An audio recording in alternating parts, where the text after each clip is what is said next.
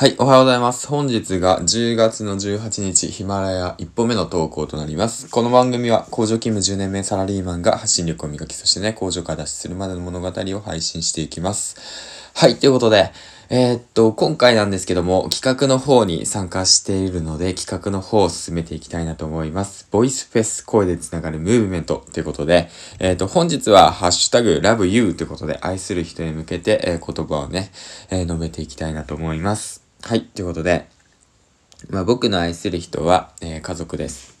えっと、4つ上の嫁と、あとは2歳、3歳の娘と0歳の娘がいます。はい。えっと、まあ、結婚し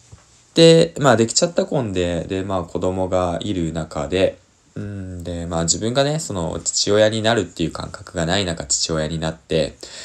で、まあ気づけば、まあね、3歳の娘がいて0歳の娘がいるっていう環境の中で、その人を愛するっていうことがね、そのいまいちまあ僕には分かってなかったんですよね。まあだけど、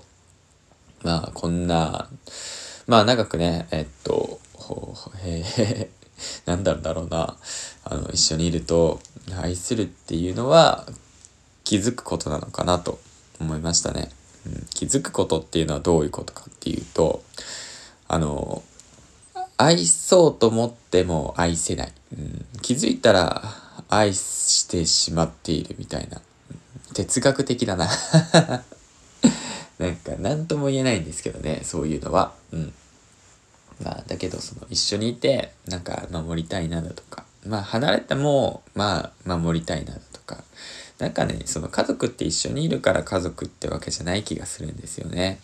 その離れてても家族だし、うん、だからその、うん、1年後、2年後、3年後にあっても、あの、